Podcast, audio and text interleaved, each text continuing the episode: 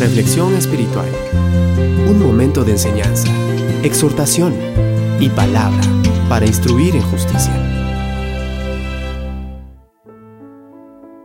No nos acostumbramos a vivir en nuestra casa y a no tener otra vista que no sea las ventanas de alrededor.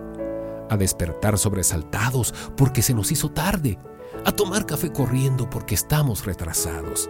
A comer un sándwich porque no da tiempo para comer a gusto a cenar rápido y dormir con el estómago pesado sin haber vivido el día.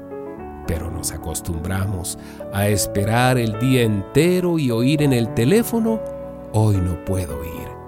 A sonreír para las personas sin recibir una sonrisa de vuelta. A ser ignorados cuando precisábamos tanto ser vistos. Si el trabajo está duro, nos consolamos pensando en el fin de semana nos acostumbramos a ahorrar vida que de poco a poquito igual se gasta y que una vez gastada por estar acostumbrados nos perdimos a vivir.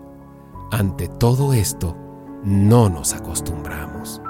¿A cuántas cosas nos acostumbramos y dejamos de insistir en el cambio?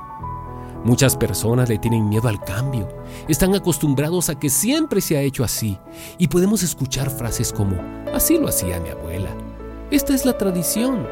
Otros viven por las costumbres, otros por los ritos y otros han caído en la religiosidad y no están experimentando la gracia de Dios. Se han acostumbrado a una vida monótona, triste y aburrida, donde no hay risas, felicidad, y lo que alcanzan a ver es soledad, tristeza, deudas, enfermedades, engaños, mentiras, falsedades. Sus pensamientos son de depresión, sus temores son gigantes, y algunos piensan en el suicidio como la vía de escape, o hasta ruegan a Dios para que se los lleve al cielo. ¿Sabes, amiga y amigo que me escuchas? Esto tiene un nombre y se llama cobardía. El problema externo rara vez es el verdadero problema. El problema es que todos tenemos miedo y miedo a cambiar. La palabra de Dios nos enseña en el libro de Romanos 12:2, no os conforméis a este siglo, sino transformaos por medio de la renovación de vuestro entendimiento, para que comprobéis cuál sea la buena voluntad de Dios, agradable y perfecta. Esa es la clave para cambiar, el renovar nuestra mente. Y esa renovación vendrá cuando meditemos en la palabra de Dios, cuando tengamos tiempo con Dios y cuando comencemos a incorporar hábitos, principios y herramientas a nuestra vida. Dios es inmutable. Él no cambia en su amor y en su fidelidad. Pero la Biblia enseña que cada mañana se renuevan sus bondades. Muy grande es su fidelidad, nos dice Lamentaciones 3:23.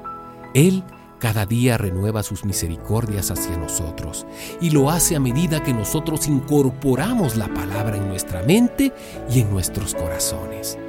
Si eres de los que piensa que puede ganar o ahorrar tiempo, te tengo una noticia y es una muy mala noticia. El tiempo no se puede atrapar, mucho menos almacenar nuestra existencia transcurre a gran velocidad, pero mientras tengamos vida, tenemos la oportunidad de cambiar nuestros hábitos, de tener una mejor calidad de existencia, de aprovechar y disfrutar cada respiro y cada latido de nuestro corazón. Hoy es el mejor día para dejar de acostumbrarte a esas cosas que no te gustan, que no te edifican y que no sacan lo mejor de ti.